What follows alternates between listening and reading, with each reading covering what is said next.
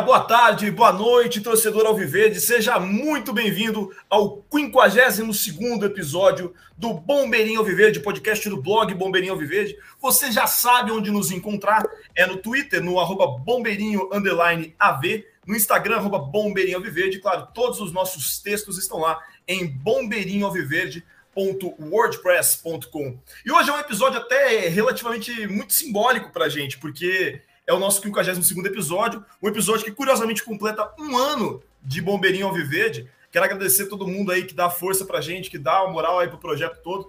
Uma galera mandou mensagem pra gente na, nessa, nessa semana, pessoal que acompanha, falando justamente por que a gente não gravou o podcast depois do jogo contra o Galo. E aí você tem que lembrar que nós não temos pretensão de ser um, um, uma coisa é, formal e ninguém tinha condição de gravar depois do jogo contra, contra o Galo. Tava todo mundo, evidentemente, muito puto depois daquele jogo e não, não acabou não rolando. Mas hoje nós vamos compensar isso, porque nós temos, né? Nós estamos numa formação em três aqui hoje, mas o nosso terceiro integrante, um convidado muitíssimo especial, que é o nosso querido Rodrigo Baneschi, que topou participar aqui com a gente desse, desse episódio para falar um pouco do livro dele que acabou de lançar pela editora Grande Área, Forasteiros e puta vida, bicho. Que livro, que livro, cara. Faz um favor para sua vida, descolha essa bunda da cadeira aí, cara. Pega esse livro aí e vai ler. Que cara, baita livro, baita livro. Um prazer enorme o Barnes com a gente. Antes de eu passar a palavra ao Barnes, eu dou aí as, né, as nossas é, as nossas boas-vindas para Leonardo de Melo Nakamura, o hooligan do Ipiranga. Tudo bom, Leonardo? Salve, Isaac. Salve, salve Rodrigo. muitíssimo obrigado aí por atender o nosso convite. E um abraço aí para todos os nossos ouvintes, nossas ouvintes. Hoje vai ser um programa bem especial.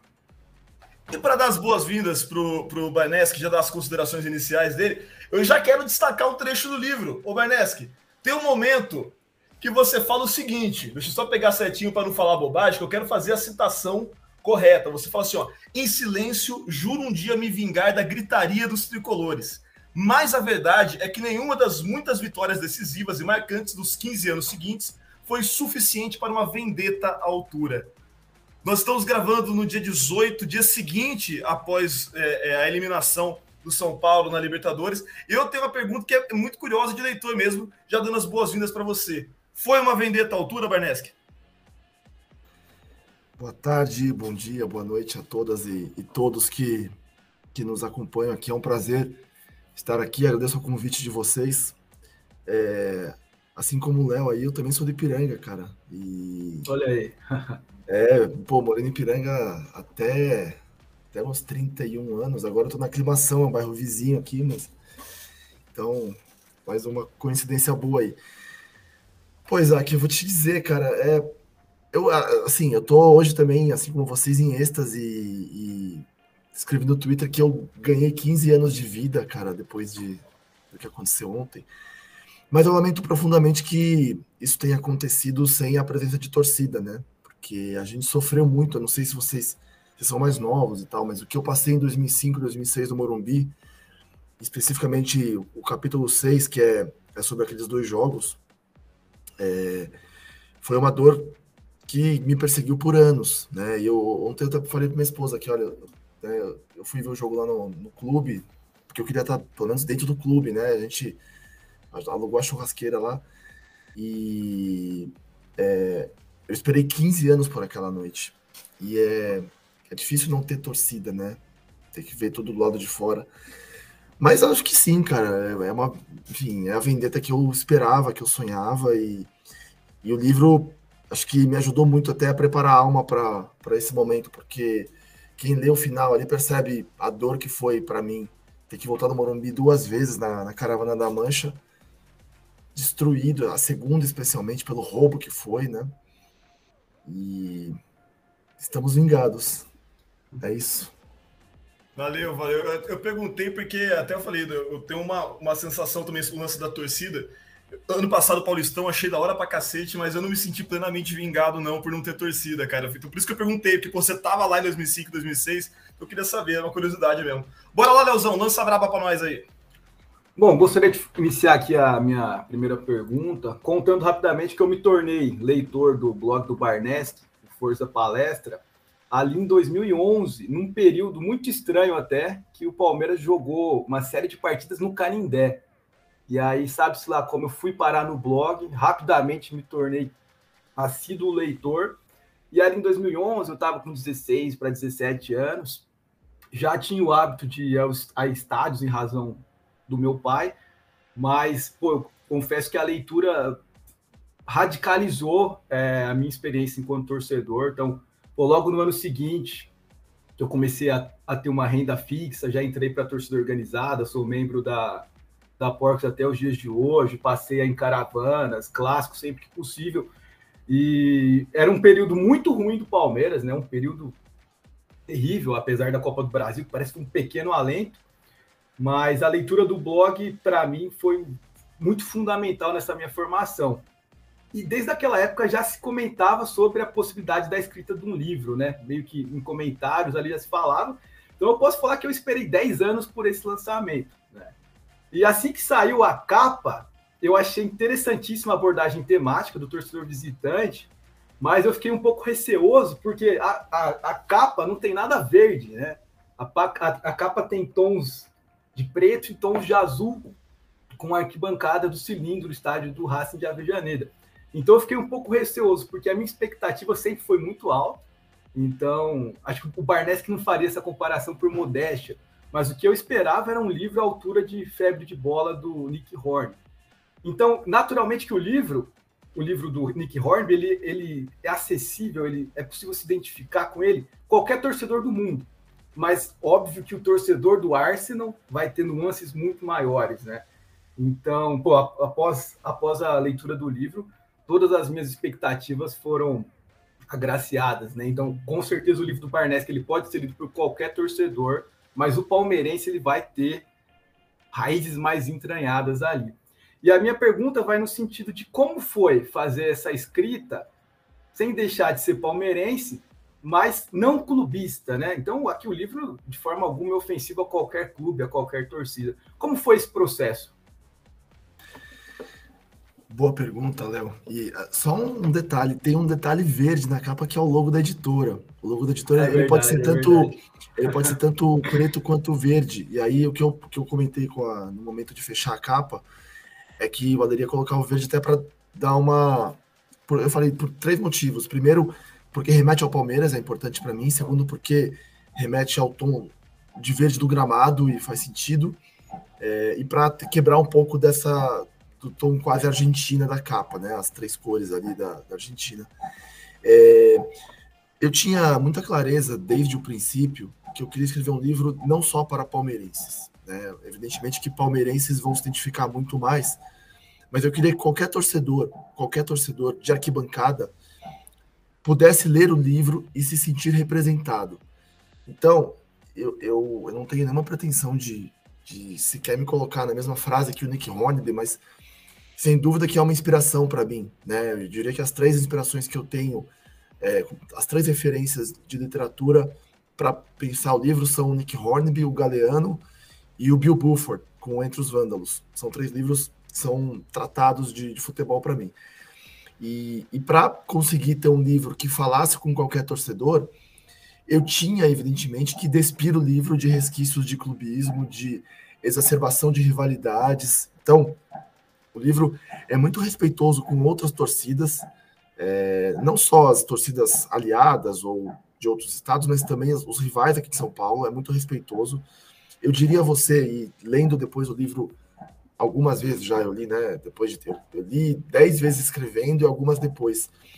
Eu acho que o único clube com quem fica uma animosidade um pouco mais destacada é o Flamengo, por episódios recentes. Mas mesmo com Corinthians, São Paulo, Santos, eu procuro deixar claro que é importante que a gente tenha os rivais. E evidentemente que o ódio e a rivalidade é sempre muito latente.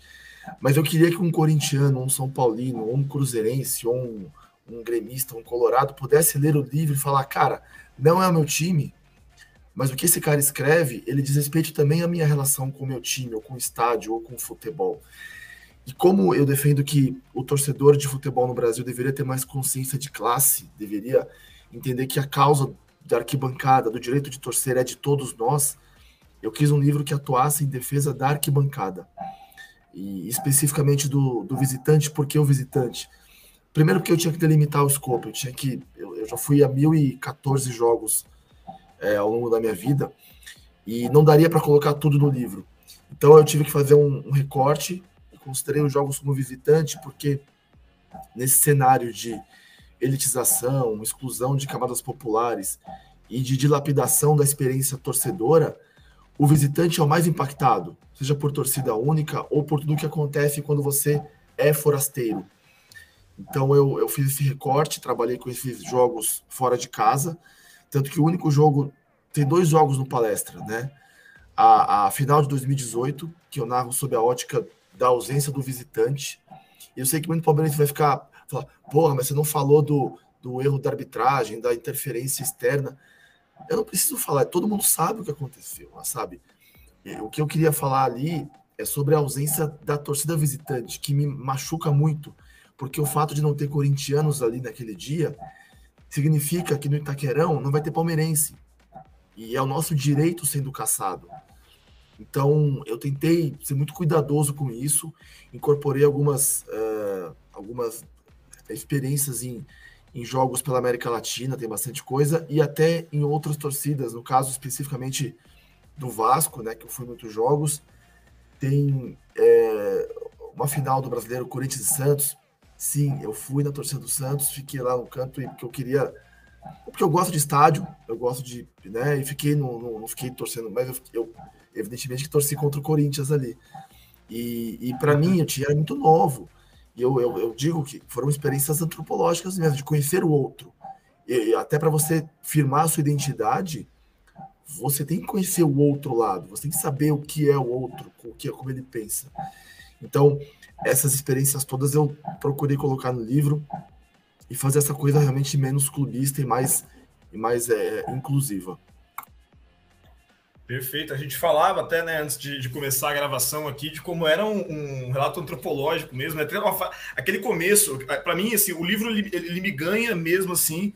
Eu sentei para dar uma olhadinha, eu baixei a amostra lá na Amazon no começo, e aí eu tive que comprar porque não, não dava, cara. Aquele comecinho, você falando do, do, do, dos ônibus, e, se eu não me engano, você, termina com alguma coisa do tipo, reconhecendo como é, meu oponente e meu igual.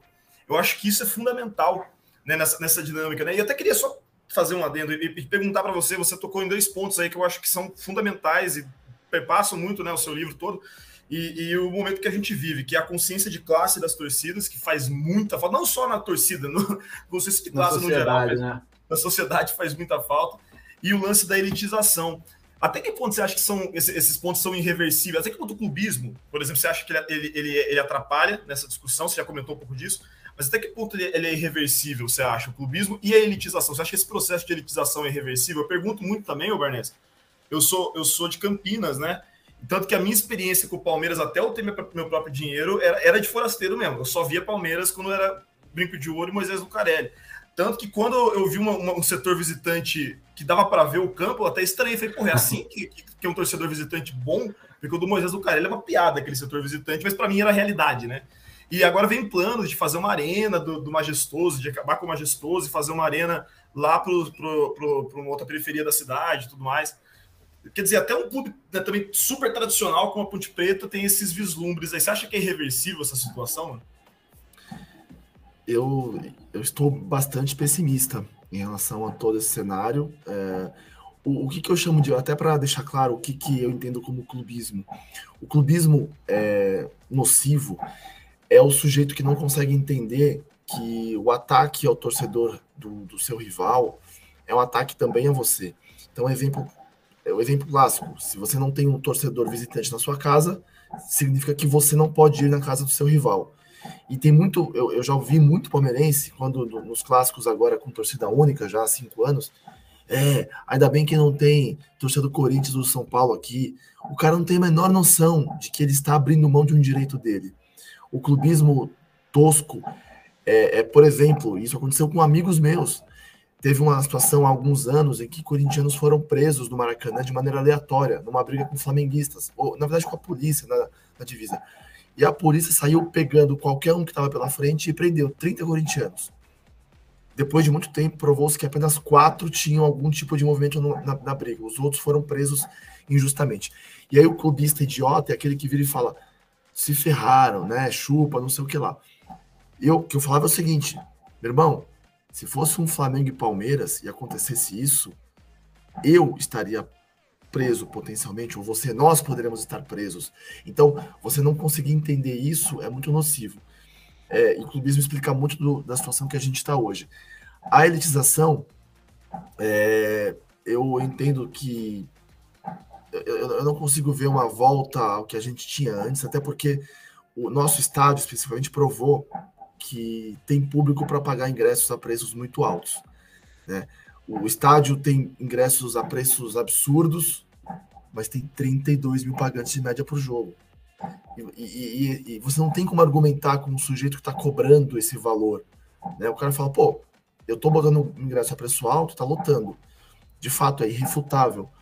O ponto que eu sempre debato é o seguinte: quando você trabalha só com um público de alto poder aquisitivo, você exclui as camadas populares, exclui o povo, você perde a conexão com a massa, que é o que faz um clube ser grande. O Palmeiras é grande, não, não é porque ele tem uma torcida grande só em São Paulo, ou só na Zona Oeste. O Palmeiras é grande, é o, é o gigante que é, porque tem torcida no Amazonas, no Pará, no sul do país, no centro-oeste, em qualquer lugar do país. É, e essa, e para que você tenha essa conexão com a massa, você tem que dar acesso ao estádio. As pessoas têm que poder ir ao estádio que seja uma vez na vida, que seja o pai levar o filho no estádio para criar a cultura torcedora para o filho poder se apaixonar por aquele sentimento do estádio, como você falou de ir no, no Moisés Lucarelli, e, ou no, no, brinco, e falar, pô, isso é estádio. Depois você percebe que tem coisas melhores, mas você tem aquele primeiro contato. Quando você impede que esse torcedor leve o filho no estádio, você quebra o vínculo com a massa, você afasta o torcedor, e em longo prazo isso tem consequências muito nocivas. Eu acho que algumas a gente já vai vendo, né? Gerações mais novas aí, crianças que torcem mais para times europeus do que para times brasileiros. E eu consigo entender uma criança que vai torcer para o Real Madrid, para o Manchester City, para qualquer outro time, porque se, se, ele não pode no estádio aqui e não pode lá fora, cara, vou torcer para o time de fora que joga melhor, que é, tem jogadores mais, né, de, da, muito mais qualificados. Então, é esse o risco que, que os nossos dirigentes não conseguem enxergar. O Barneski, nessa linha da elitização, acho que especificamente no Palmeiras, esse processo se iniciou muito fortemente com o Paulo Nobre, mesmo antes até do, da reinauguração do novo palestra. Nas partidas no Pacaembu, os preços já foram elevados quase dois anos antes. Houve também um, uma certa imposição do Avante. Né? Em dado momento, o torcedor ele era obrigado a, a se associar para poder ir aos jogos. Depois tivemos agora a passagem do Gagliotti, que não dá para dizer de forma alguma que seguiu uma, uma linha diferente. E no horizonte próximo, a gente tem a, a Leila, cuja candidatura foi recém-lançada essa semana, e um dos seus bordões é o Palmeiras para todos, né? Algo nessa linha. Fala-se em inclusão lá no, no, no, programa da Leila. E eu, eu, é uma, eu acho que é um, é um ponto interessante de se discutido, porque a Leila ela foge completamente o perfil dos presidentes do Palmeiras, né? Será que dá para ter alguma esperança nessa linha, né? A Leila tem proximidade com, com setores da torcida, né? com a própria Mancha Verde, e tem um caráter populista, né? Será que algo de bom pode surgir daí pro torcedor de arquibancada? Talvez, eu não vou entrar na, na, na, minha visão sobre a Leila ou em outros pontos aí da, do processo político, porque acho que não é o foco da gente aqui e rende um outro debate. Mas pensando especificamente em arquibancada, é, e tendo como muito provável que ela vá ser a próxima presidente do clube, é, de fato, tem algumas boas perspectivas aí. Uma delas é, por exemplo, uma que vem sendo há muito tempo estudada e a, a, Mancha já deixou claro que isso tem sido conversado, é as organizadas passarem para o Gol Sul, ficando mais, mais perto do campo e tendo uma pressão maior. E de forma a você transformar o Gol Norte em um setor popular mesmo, com preços menores e, e baratear o Gol Sul e, por consequência, os outros setores. E se realmente ela for a presidente do clube é, no próximo mandato, espero que ela cumpra com isso, que ela consiga é, tornar o, o, fazer o nosso estádio de novo um estádio para todo tipo de público, que realmente a gente possa ter mais inclusão em vários aspectos, que em algum momento alguém possa peitar o Ministério Público, polícia e subprefeitura para acabar com o cerco, né, a, nossa, ao nosso estádio em dias de jogos. Então, é, eu sempre, né, eu estou muito pessimista ultimamente, mas o que você pontuou agora, eu confesso que eu não tinha pensado nisso, mas tem boas poss possibilidades sim, tem boas perspectivas pelo menos. O tempo dirá. Eu vou. É, a gente já vai voltar para os aspectos do livro, de, né, mais especificamente, das histórias do livro, que é o que muita gente quer ouvir. Mas, claro, né, você quer saber mais do livro? Compra o livro, cacete! Compra lá na editora Grande Área, faz um favor para sua vida e compra lá, caralho. Eu quero só fazer uma, uma, uma, uma pergunta agora também, o, o Barneski. É, porque assim, eu acho que um cara com a experiência de arquibancada que você tem, assim, pô, eu sou um jovem padawan, né? Eu, eu, eu, só quase morri no Rio duas vezes, você tá falando assim. Na hora que eu li o livro, eu falei, porra, né, eu tenho. É, assim, eu, eu, sei, eu sei nada sobre a vida. O, o, o Bernes, que perguntar para você assim, só na real, porque é, tem uma, uma, frase que eu acho que assim que é fundamental também no seu livro, que é que a arquibancada ela, ela forja o caráter, ela molda o caráter. Não lembro exatamente o, o termo que você usa. Forja, forja. Forjar, né? De forjar o caráter. E concordo plenamente, né? Acho que todo mundo que é de arquibancada concorda. Mas a, o lance que eu tenho para te perguntar, só na real, é, eu tenho alguns grupos de amigos, a gente vê de universidade pública, muito diverso público, e tinha uma galera, e conheço, conheço pessoas palmeirenses assim, fanáticas de, de gritar, brigar e aquela coisa toda que a gente está acostumado a ficar rouco e ficar louco em dia de jogo, mas que nunca conseguiram ir ao estádio por uma questão, pelo fato de do cara ser gay. E aí tem o lance da arquibancada ainda ser um território extremamente hostil e retrógrado, né? Assim, do ponto de vista. É, o, o, o, do ponto de vista de diversidade mesmo. Né? Eu estou tocando especialmente no assunto LGBT aí, é, porque a gente até tem visto uma, uma mudança, assim, a presença de mulheres, por exemplo. É, claro, a elitização afasta os, os, populares, que a gente tem falado, mas esse público em específico, cara, é, é completamente. É, de fato um território hostil, né? Você acha que tem alguma possibilidade aí de se, de se tornar um ambiente mais inclusivo? Ou é, é, realmente assim, é um lugar que não tem chance de mudar mesmo, vai ser hostil e é isso? Eu espero que mude, eu já vejo uma mudança grande, acho que ela é reflexo da, da nossa sociedade, né? A sociedade, é, enfim, evoluiu em vários aspectos, mas é, ainda que de maneira, para muitas pessoas, de maneira é, quase que obrigatória, as pessoas têm que entender que mudou e que tem que tratar com respeito, com igualdade e garantir o espaço a todo mundo, independente de qualquer coisa, de, de raça, de, de é, religião, de é, opção sexual, enfim.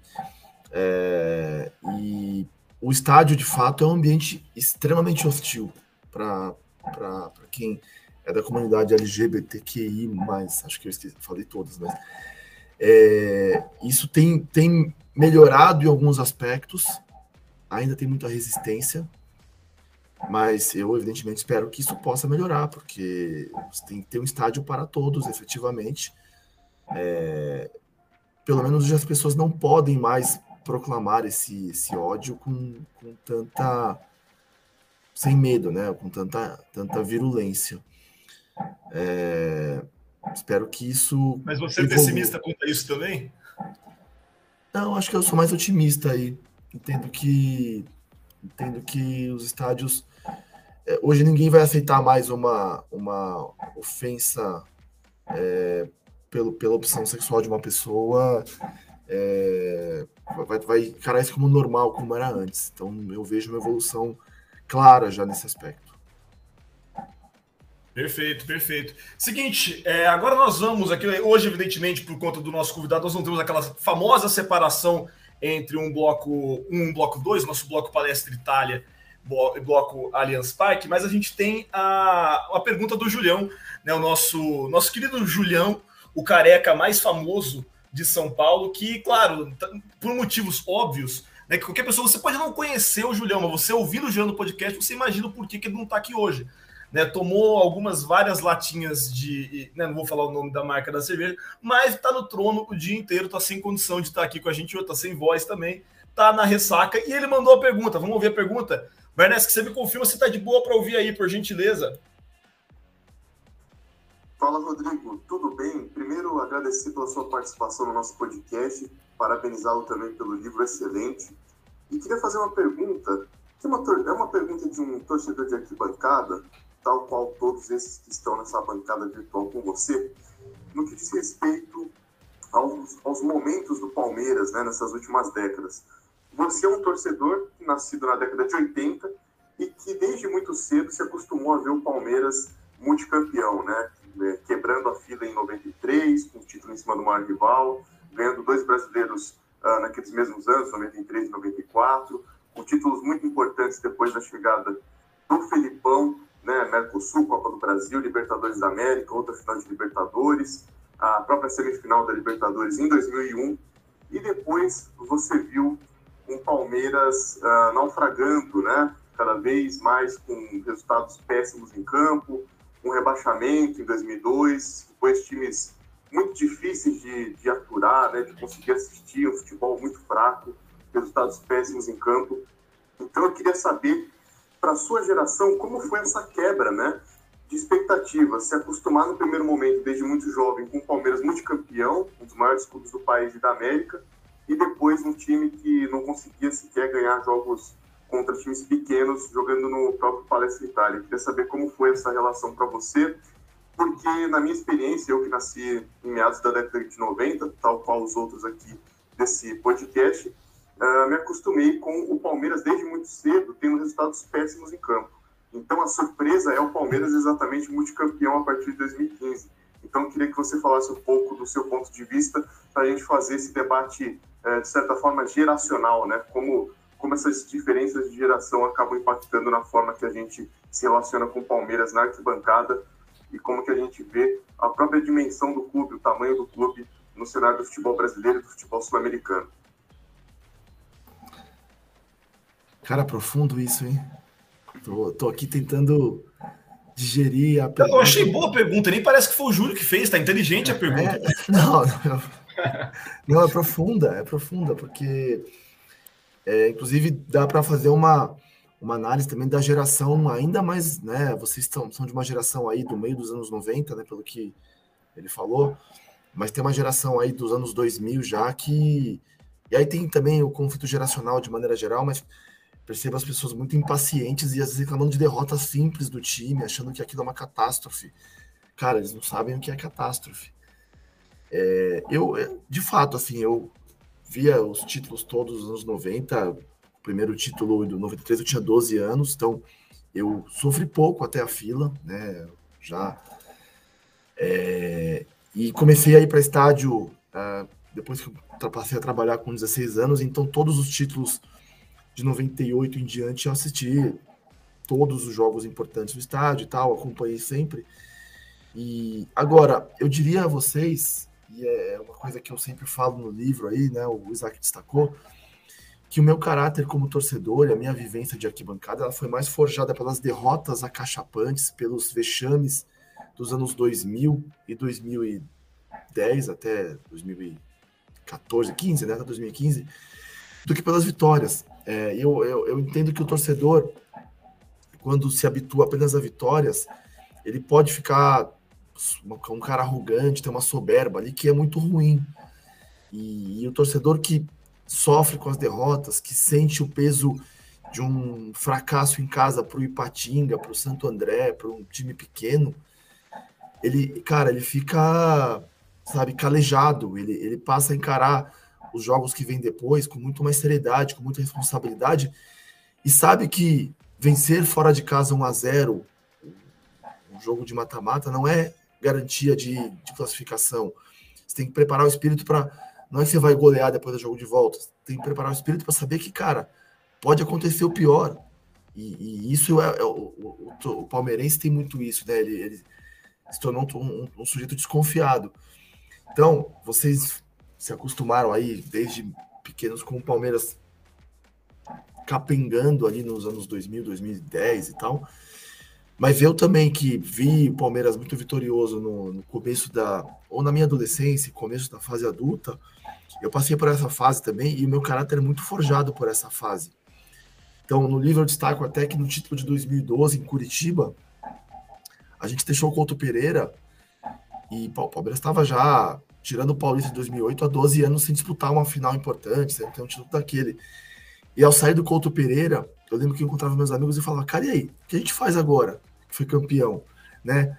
Eu não posso xingar ninguém, cara. Não vou ter a, a possibilidade de ficar enchendo a cara no boteco aqui e reclamando do gol perdido, do, do frango do goleiro, do erro da arbitragem. Não posso xingar ninguém. Como é que é comemorar um título?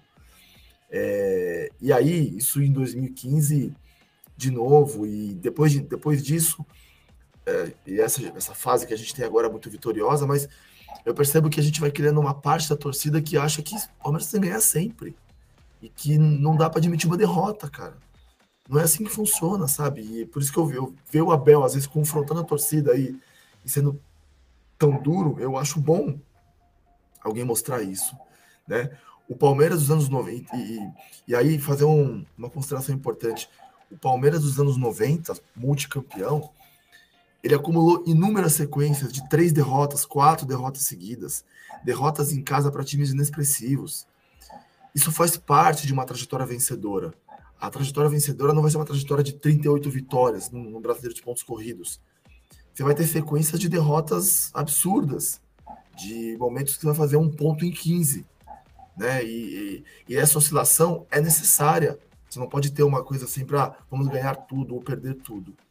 Então, não sei se eu respondi adequadamente, peço desculpa se não, mas acho que foi o, a, a, reflexão que eu consegui tirar a partir da, da, da boa pergunta, aí, da, da pergunta bem profunda. Rodrigo, e preciso falar um negócio, eu estou me sentindo completamente abraçado por essa sua fala, porque os nossos ouvintes aqui mais, galera que acompanha a gente, é, que eu tenho uma frase que eu martelo muito aqui também, que eu falo, cara, me sinto palmeirense nas vitórias, mas às vezes que eu mais me senti palmeirense foi nas derrotas, cara. Faltam 4 a 1 às vezes do São Caetano em casa para essa galera entender, né, o que é um, um, uma catástrofe, que nem você falou aí. E, cara, e aquele jogo do Flamengo, né, que é o jogo que eu falo sempre o tempo todo, aquele 3 a 0 do Flamengo, que a gente foi, a gente sabia que a gente ia, ia, ia ter um jogo difícil e tudo mais, mas, cara, ali eu me senti palmeirense pra caralho, cara, cantando o jogo inteiro e mostrando o que, que era uma festa. É aquilo que você falou, a gente volta de cabeça erguida depois, de uma sensação de uma superioridade até é, é, o capítulo 14 do livro, que é a, a caminhada para o Paquimbu contra o Corinthians, que eu procuro mostrar isso. Cara, por que, que a gente foi para aquele jogo? Né? Porque o Corinthians ia ser campeão. Não tinha, o nosso time era, era, era um time muito ruim. E o Corinthians precisava só de um empate. Se ainda que a gente ganhasse, o Flamengo teria que. O Vasco teria que ganhar do Flamengo. E era muito difícil. E a gente foi lá basicamente para voltar com a sensação de, cara, eu cumpri minha missão, entendeu? A minha honra está intacta. Os caras foram campeões, como foram efetivamente, sem ganhar da gente. A gente ganhou no, no, no Prudentão no turno e empatou 0 a 0 no, no, no último jogo. Então, pela gente, eles não passaram. E isso, essa sensação de voltar com a honra intacta, não tem preço, cara. O Barneski, e aproveitando que você citou as finais da Copa do Brasil de 2012. Logo, três meses depois, teve um outro confronto contra o Coritiba, pelo Brasileirão, lá na Nova Fonte Luminosa. Inclusive, está no capítulo do, dos Jogos do Interior. E eu lembro, aquela partida foi muito marcante para mim, porque foi a primeira vez que eu levei meu irmão mais novo em uma caravana de torcida. Né? Então, na época, eu acho que eu tinha acabado de completar 18 anos e meu irmão tinha 14. Foi a primeira vez que eu levei ele num jogo fora de São Paulo. E assim, eu lembro que pô, a partida foi totalmente melancólica, né? Já era um time destroçado, perdeu de forma ridícula num gol de pênalti, acho que cometido pelo Maurício Ramos. O próprio estádio em si não é nada acolhedor, as imediações também. Mas eu vi que meu irmão curtiu demais todo aquele rolê, toda aquela experiência, né? E no dia seguinte eu acessei o blog e, o, e o, o seu texto foi justamente um paralelo com a relação que você tem com o seu irmão, né? E eu me recordo que eu me identifiquei bastante com, com a leitura. E, de fato, a gente acaba muitas vezes influenciando nossos familiares. Eu gostaria de perguntar como é para você essas relações familiares, né? No caso explícito do seu irmão, e o Palmeiras, como isso desenvolveu ao longo da sua vida? Esse jogo foi triste, cara. E foi exatamente três meses depois da, da conquista da Copa do Brasil. Você olhando em retrospectiva, hoje fala, é impossível. O time foi campeão, invicto da Copa do Brasil, e três meses depois pega o mesmo Curitiba, e ali o rebaixamento foi decretado ali, né? A gente ficou numa distância ali é, impossível de ser revertida. o livro é, ele, ele traz muito da, da, da minha família, da, da, da, minha convivência com algumas pessoas, né? Falando dos meus filhos. É, o meu pai nunca foi de ir para estádio, ele, ele me levou ao estádio duas vezes quando jovem, mas quando adolescente ali. Mas quem passou a me levar aos estádios foi meu tio. É, e, e eu, eu, acho que o livro cumpre um arco ali é, bem interessante, que é, eu falo do meu tio no começo, que começou a me levar para estádio, sou muito grato a ele. E um dia o meu tio me liga pedindo para levar o meu, meu, meu primo, né, o filho dele muito mais jovem, o meu primo nasceu em 99, né, da geração de vocês, está um pouco mais novo. E um dia meu tio fala: Você pode levar o, o Vitor no, no jogo é, em, em, Belo Horizonte contra o Cruzeiro? Falou com o maior prazer, né? Mas ali eu percebi que eu estava já passando para a velha guarda. É, aí bateu uma crise de meia-idade bem precoce. Mas é, essas relações familiares são muito importantes, assim, né? Para entender a relação com o clube, para entender o, o senso de pertencimento também. Então, de fato, meu irmão é, aparece muito no livro, porque me acompanha em boa parte dos jogos fora de casa. E essas figuras aí, o meu tio, meu, meu primo, meu pai também no começo, e, enfim, por mais que ele não, não goste, não tenha essa, esse hábito de ir a estádios, mas é, sempre está preocupado, acompanhando o que está acontecendo ali.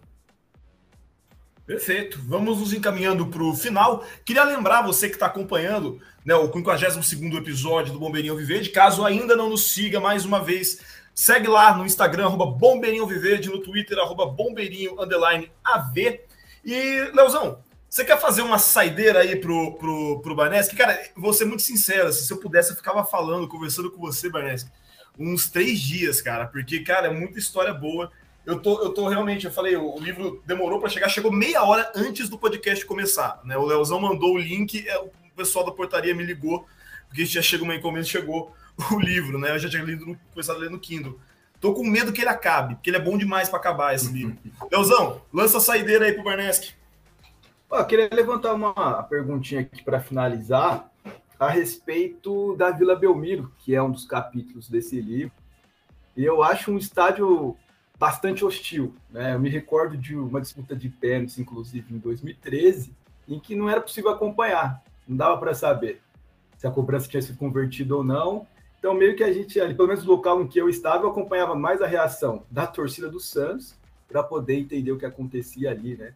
Eu acho que a Vila Belmiro tem toda uma questão histórica, cultural importantíssima, mas para o torcedor visitante, acho que seria talvez, acho que da minha experiência, talvez um dos estádios mais hostis que eu já fui. Né?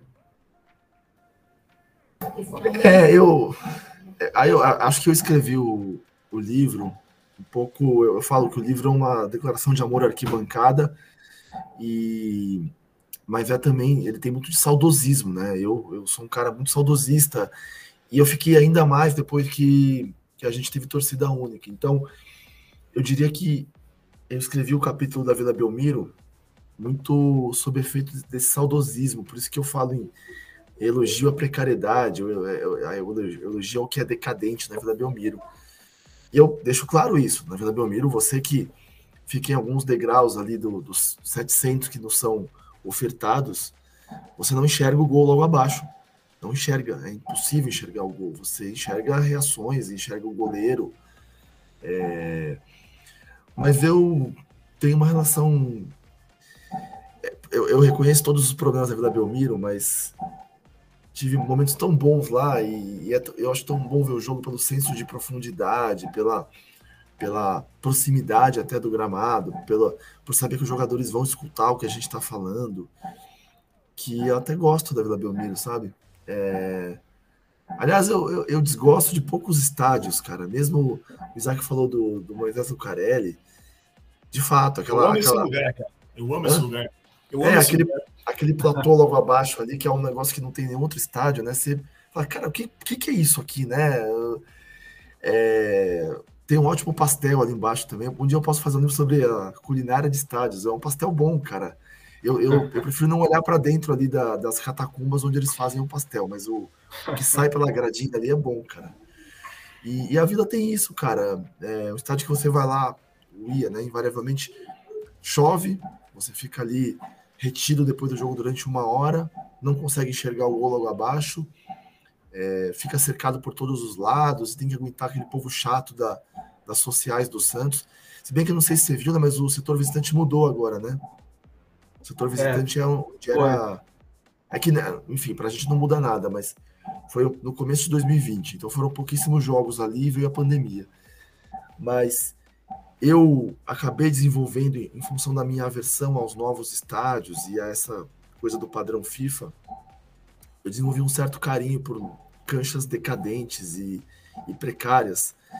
Então, quando eu vou ao Brinco de Ouro, ao Moisés Lucarelli, a estádios assim que podem soar é, precários e são, eu, eu, eu, me sinto em casa, cara. Eu me lembro dos anos, dos anos 90, quando eu comecei em estádio. Ah, vocês não pegaram essa época, talvez, mas a, a, a iluminação do antigo palestra dos anos 90 era pavorosa, era, um, era uma boate, cara, assim. E, e o Brinco de Ouro, ele, ele me lembra muito isso, né? Eu fui naquele jogo contra o Goiás ali, o, o 5 a 1 eu fui basicamente porque eu falei, cara, o Palmeiras vai ser mandante, eu vou poder, ficar no tobogã do brinco de ouro. Eu nunca fiquei no tobogã do brinco de ouro, né? Eu fui por isso, assim, porque o jogo em si não fazia nenhum sentido mais. E esse tipo de jogo eu tenho uma saudade de, desses jogos esvaziados, sabe? Meio fantasma, fantasmagóricos, meio, cara, sombrios e soturnos. Você fala, cara, o que, que eu tô fazendo aqui? Né? Por que, que eu paguei X reais e perdi três, quatro horas da minha vida para estar aqui. É, depois de tantos anos aí de arquibancada, eu sei para quê, porque aqueles jogos ajudam a formar o caráter, ajudam você a entender o que é um jogo irrelevante do que é um jogo como o jogo de ontem. E aí, para fechar, para não me estender muito, eu ia falar do, do, último capítulo do livro, que é o capítulo do Maracanã, né, o, contra o Santos.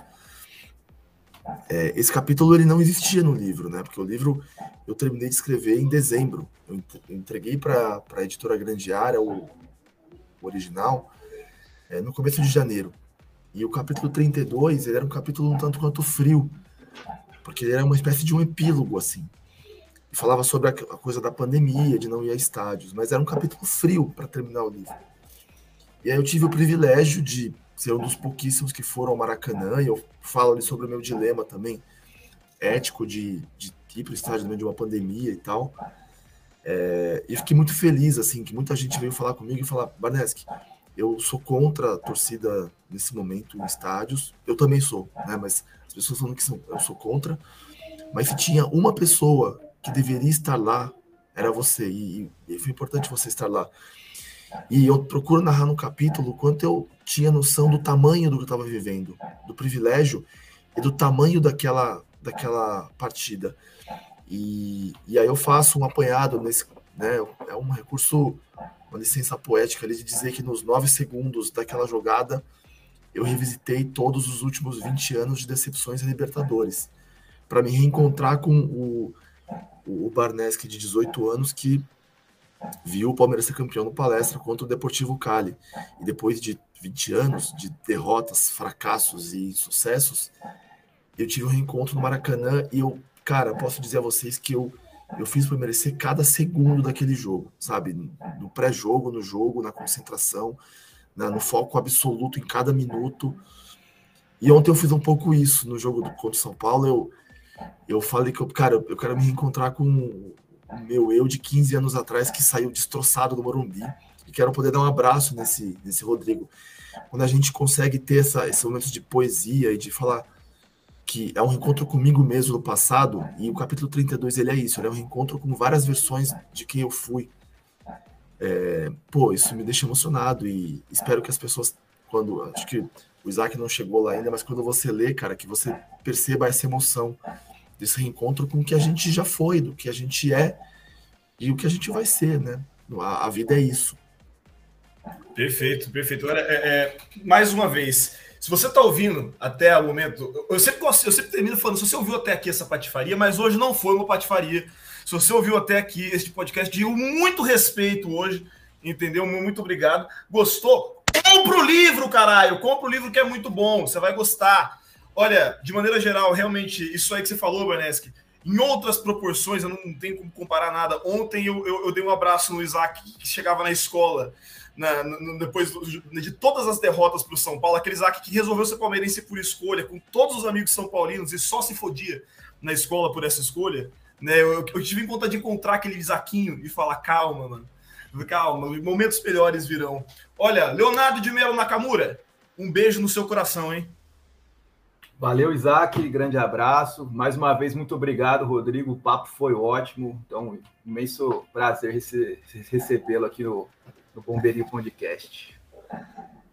Barnes, muito obrigado, viu, pela sua, pela sua presença aqui, pela sua pela, compartilhar todas as histórias.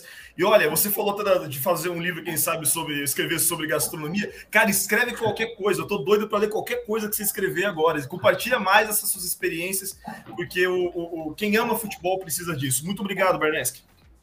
Obrigado a, a, todas e a todos que nos ouvem, é, a vocês pelo convite, a Isaac, ao Léo. Sei que vocês são um grupo de seis amigos aí, a todos que, é, enfim, permitiram falar sobre o livro aqui.